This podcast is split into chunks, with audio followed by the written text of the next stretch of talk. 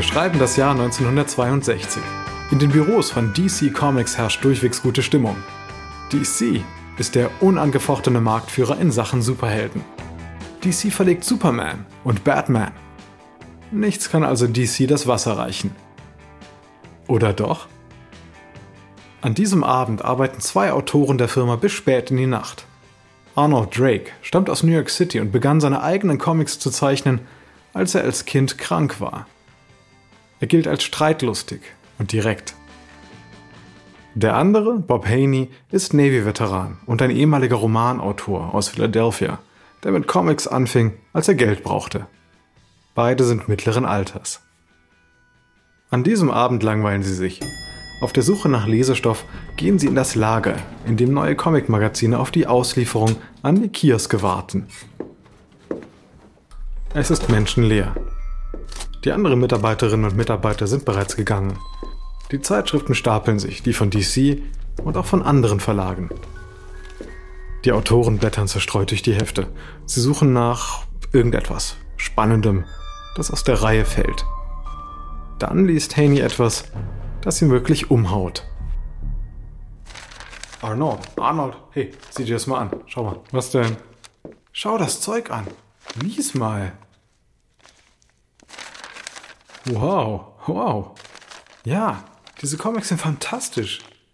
Die sind wirklich abgefahren. Die Männer sind verblüfft, zu Recht. Die entdeckten Comicbücher stammen von einem Verlag, der ein paar Jahre zuvor fast pleite gegangen wäre. Inzwischen ist der Verlag nur noch ein Schatten seiner selbst, veröffentlicht kaum mehr etwas. Nur ein Vollzeitangestellter ist noch da. Aber in diesen Comicbüchern sehen Drake und Haney eine wilde, jugendliche Energie. Sie entdecken reife, ausgefeilte Geschichten und fesselnde, gut entwickelte Charaktere. Woher kommt das bloß? Beide Männer haben das Gefühl, in die Zukunft der Graphic Novels zu blicken. Beunruhigend ist, dass DC bei dieser Zukunft wohl außen vor bleiben wird. Sie nehmen ein paar Bücher mit, um sie DCs Top-Manager zu zeigen. Sie müssen ihn vor diesem neuen Ansatz warnen, wenn es nicht schon zu spät ist.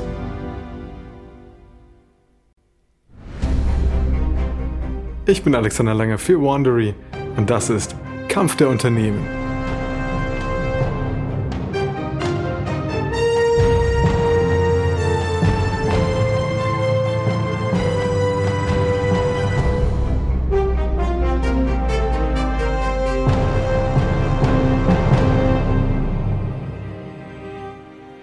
Heute geht es weiter mit den Rivalitäten zwischen Marvel und DC das ist Episode 2. Der fantastische Mr. Lee.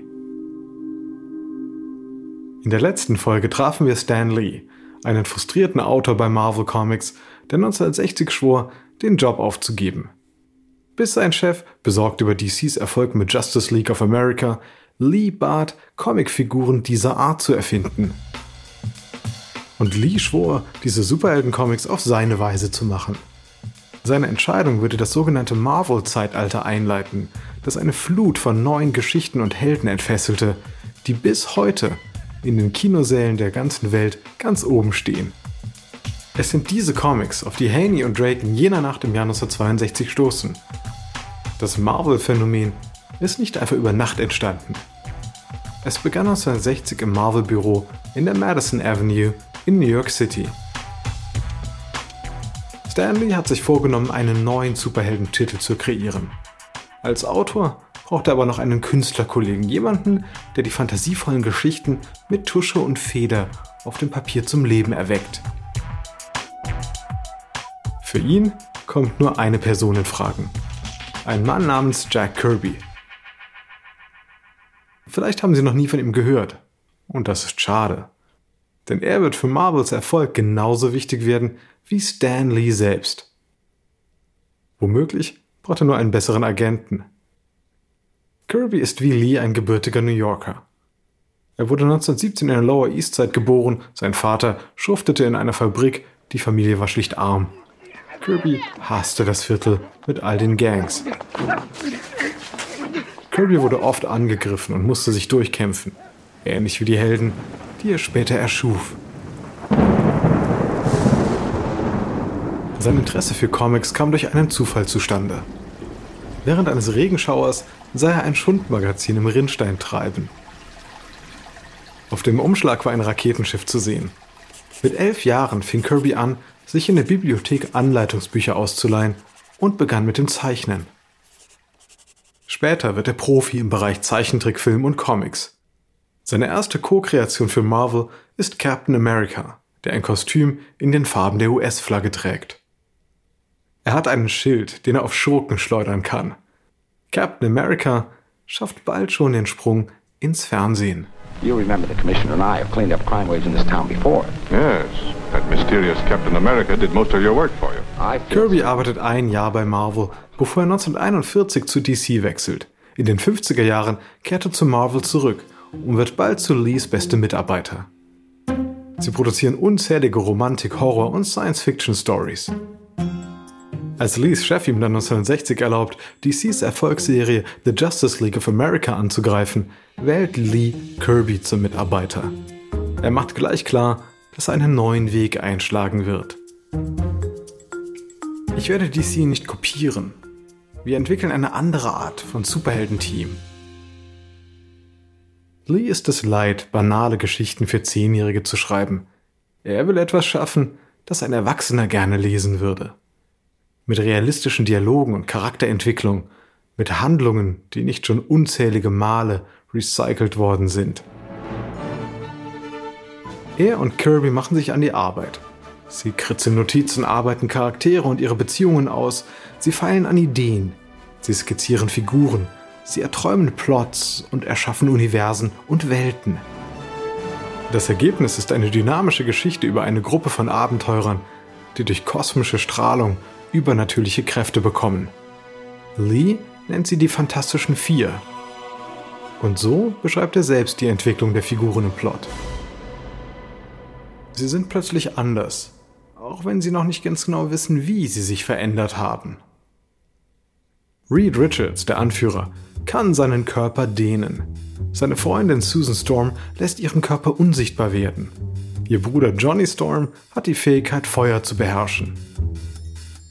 Ihren Freund Ben Grimm hat die Strahlung zu einem felsigen, orangefarbenen Monster verwandelt, das das Ding genannt wird und stärker als ein Elefant ist. Die Fantastischen Vier sehen ihre neuen Kräfte zunächst nicht als Segen. Sie empfinden sich eher als Monster. Tatsächlich reagieren sie entsetzt, als sie sich zum ersten Mal verändern. Als Susan Storm sieht, wie sich alle Gliedmaßen ihres Freundes ausdehnen, ist sie schockiert. Nicht auch du noch, Reed? Er, angeekelt. Was passiert mit mir? Mit uns allen. Anders als DCs sterile Charaktere haben die vier auch ihre eigenen Marotten. Sie bilden eine zankende, manchmal dysfunktionale, aber doch liebevolle Familie. Anders als die DC-Figuren verstecken sie sich nicht hinter Geheimidentitäten. Die Marvel-Superhelden scheinen sich in ihrem prominenten Status sogar zu sonnen. So, wie es normale Menschen tun würden. Die erste Ausgabe kommt im November 1961 heraus. Sie schlägt nicht gerade ein wie ein Paukenschlag. Doch die Comic-Magazine gewinnen eine bescheidene, aber treue Leserschaft, die sofort erkennt, dass Lee und Kirby etwas ganz Besonderes machen – die beiden erhalten Leserbriefe, die in den Folgeausgaben abgedruckt werden. Die Fantastischen Vier sind interessant und anders als alle anderen Comichefte. Ich mag diese gutmütigen Comichelden nicht mehr. Die lebensnahen persönlichen Konflikte der Vier gefallen mir. Ich hoffe, sie behalten den Realismus bei. Fantastic Four ist zunächst ein Underground-Hit, aber die Bekanntheit wächst. Der Gründer von Marvel bittet Lee, weitere Superhelden-Stories zu entwerfen. Lee ist ein Fan von Frankenstein. Ihm kommt die Idee für einen Comicstrip mit einem Monster als Hauptfigur, mit dem sich die Leserschaft identifizieren kann. Er ruft Kirby in sein Büro. Der erfolgreichste Superheld der vier ist das Ding. Er bekommt die meiste Fanpost. Lass uns also deswegen noch eine andere Monsterfigur entwerfen.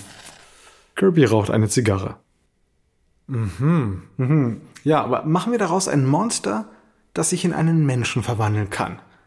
Es hat eine geheime Identität wie, wie andere Superhelden. Okay. Ein anonymes, nettes Monster. Meinst du das, Dan? Du wirst mich für verrückt halten, aber kannst du ein gut aussehendes oder zumindest sympathisches Monster zeichnen? Oh, okay, okay. Verstehe. Ein gut aussehendes Monster also. Zur Vorgeschichte des hübschen Monsters.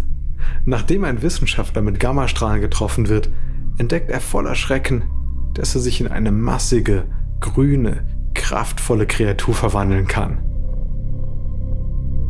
Lee sucht in einem Wörterbuch nach einem Namen für seinen Helden. Gut, schauen wir mal. Uh, Blob, Hunk. Nein, nee, das ist nicht richtig. Uh, Hulk. Hulk. Ja, das gefällt mir. Versuchen wir es mal mit der Hulk.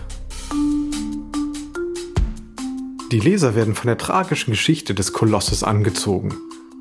Ein Studentenwohnheim wählt den Hulk zum offiziellen Maskottchen. Die Figur hat einen Nerv getroffen. Für Marvels nächsten Helden macht Lee seinem Chef Martin Goodman einen interessanten Vorschlag. Ich habe nachgedacht. Ich möchte eine Geschichte über einen Helden schreiben, der an Wänden kleben kann. Ja, die Idee kam mir, als ich eine Fliege im Büro beobachtet habe. eine Fliege an der Wand, ja?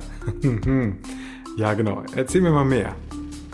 Ah, gut, also dieser Typ ist kein Erwachsener wie andere Superhelden. Er ist ein Teenager mit den gleichen Problemen wie der andere Teenager auch. Also Asthma, Akne, Probleme mit der Freundin. Aber Teenager sind ja keine Helden, Stan, sondern Nebenfiguren.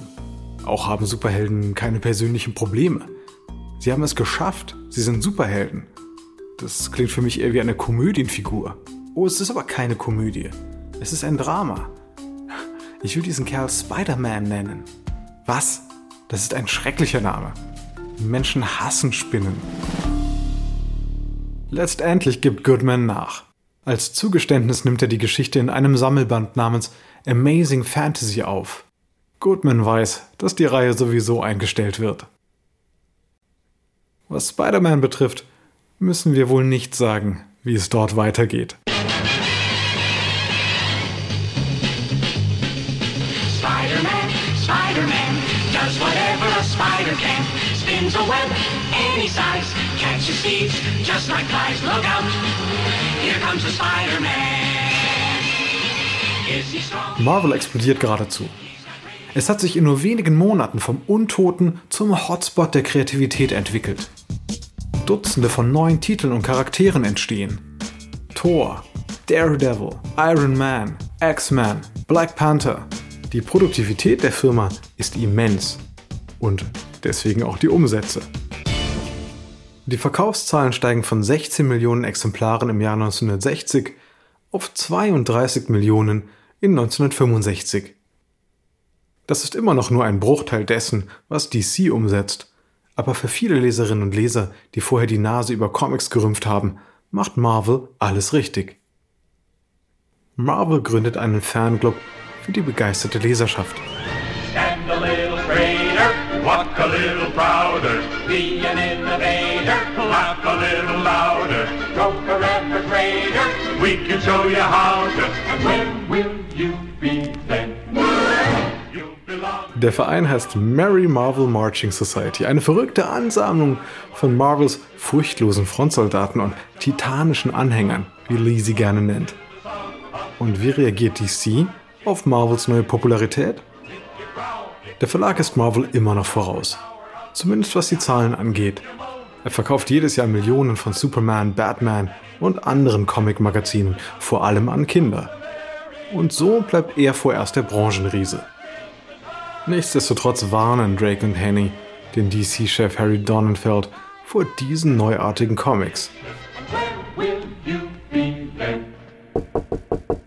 Drake, Haney, herein! Hier, diese Comicbooks, die müssen Sie sich ansehen. Die sind anders als alle, die Sie bislang gelesen haben. Die haben ganz ausgefeilte Handlungen und eigene Persönlichkeiten. Die Helden sind wie echte Menschen. Sehen Sie mal selber. Ganz tolles Zeug. Ja, und? Wir machen 100 Millionen Dollar im Jahr und die 45 Millionen. Pff, verschwinden Sie. Aber, Sir, raus. Donenfeld sitzt auf einem Haufen Geld. Das macht ihn arrogant. Er spürt nicht, dass sich der Wind dreht. nicht einmal in seinen eigenen Büros. Würde er aufpassen, könnte er die Überläufer oder vielmehr Doppelagenten in seinem Laden erkennen.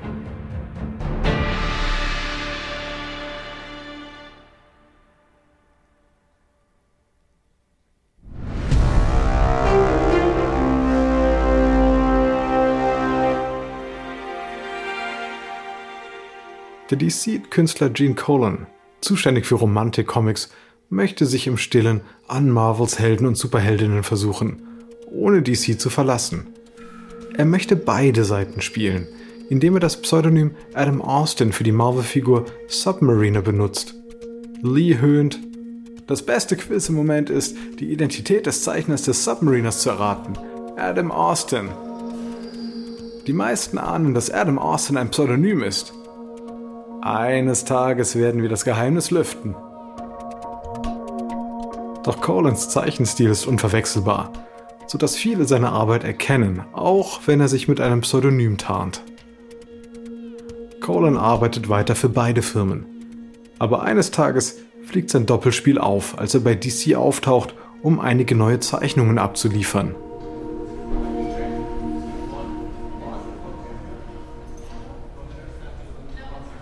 Als er vor dem Aufzug wartet, öffnet sich die Tür und Marvel-Besitzer Martin Goodman steigt aus. Was auch immer ihn zu DC führt. Hi Gene, sagt der Marvel-Chef und macht damit jedem in Hörweite klar, dass Colin für die Konkurrenz arbeitet. Colin befindet sich in einer schwierigen Lage. Lee ruft ihn am nächsten Tag an und bietet ihm einen lukrativen Vollzeitjob bei Marvel an. Der Marvel-Redakteur nimmt DC bei jeder Gelegenheit genüsslich aufs Korn und findet bald neue Wege, den Rivalen zu ärgern. Seine Philosophie lautet, nur weil Marvel nicht die Nummer 1 ist, kann es sich trotzdem so verhalten. Abgesehen von der Entwicklung neuer Figuren gibt Stan Lee den redaktionellen Seiten eine unverwechselbare Stimme. Moment, redaktionelle Seiten in Comics? Als Kind hatte Lee Romane gelesen, an deren Ende der Autor auf Briefe antwortete. Lee hat das nie vergessen. Jetzt will er seinen Lesern dasselbe Gefühl der Wertschätzung vermitteln. Und so kommuniziert er mit ihnen auf den Leserbriefseiten des Verlags und in einer monatlichen Kolumne, die in jedem Marvel-Comic erscheint. In den Tagen vor E-Mails, Internet und Social-Media-Plattformen ist das die direkteste Verbindung zu den Leserinnen und Lesern und genau hier beginnt Lee ein paar Raketen in DCs Richtung abzufeuern. Dies wird das Schlachtfeld zwischen Marvel und DC werden. Lee verschärft die Rivalität zwischen den beiden Verlagen und zwingt die Leute, sich zu entscheiden. Er verhöhnt DC als Marke Ads, eine Anspielung auf Marke X, ein in der Werbung gebräuchlicher Euphemismus für ein konkurrierendes Produkt, das nicht genannt werden darf. 1965 spottet er. Haben Sie die traurigen Imitationen bemerkt, die auf dem Markt sind? Nachahmung mag ja die aufrichtigste Form der Schmeichelei sein, aber wir sollten sicher gehen, dass kein eingeschworener Marvel-Fan bei einer dieser minderwertigen Marke Ads-Kopien hängen bleibt. Die Marvel-Community macht natürlich mit. Lees Ausdrucksweise setzt sich durch. Das zeigt ein Brief zweier Fans aus New Jersey.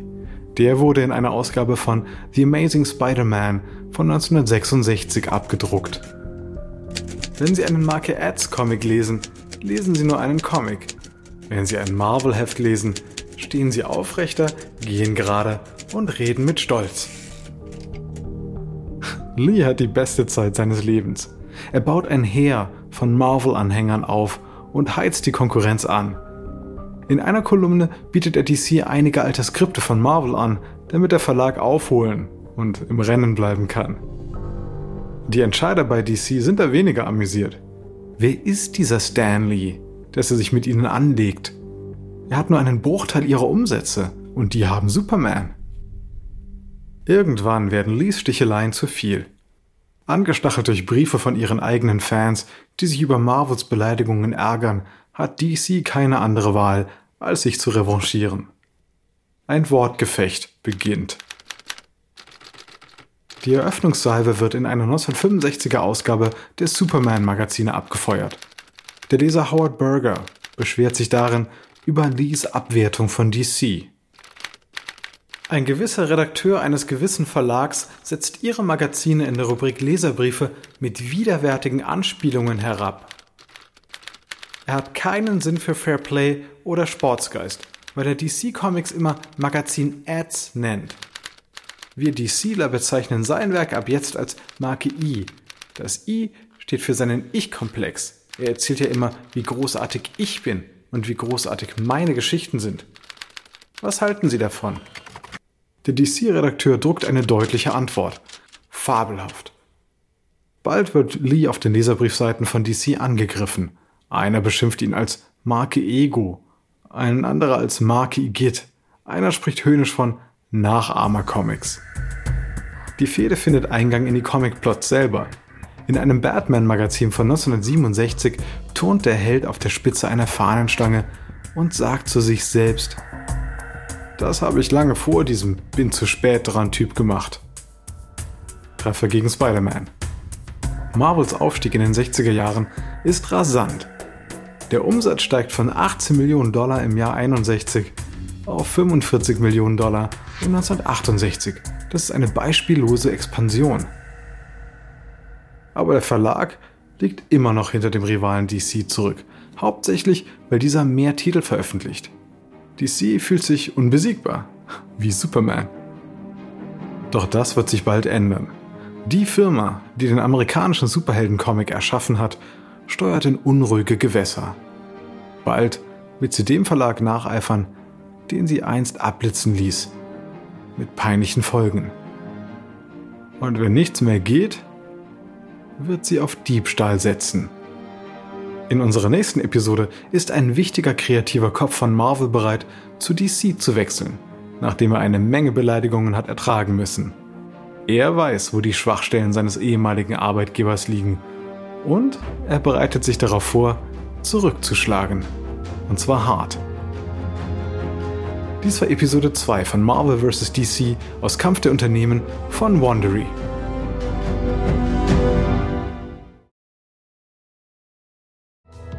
Ein kurzer Hinweis zu den Dialogen, die Sie soeben gehört haben.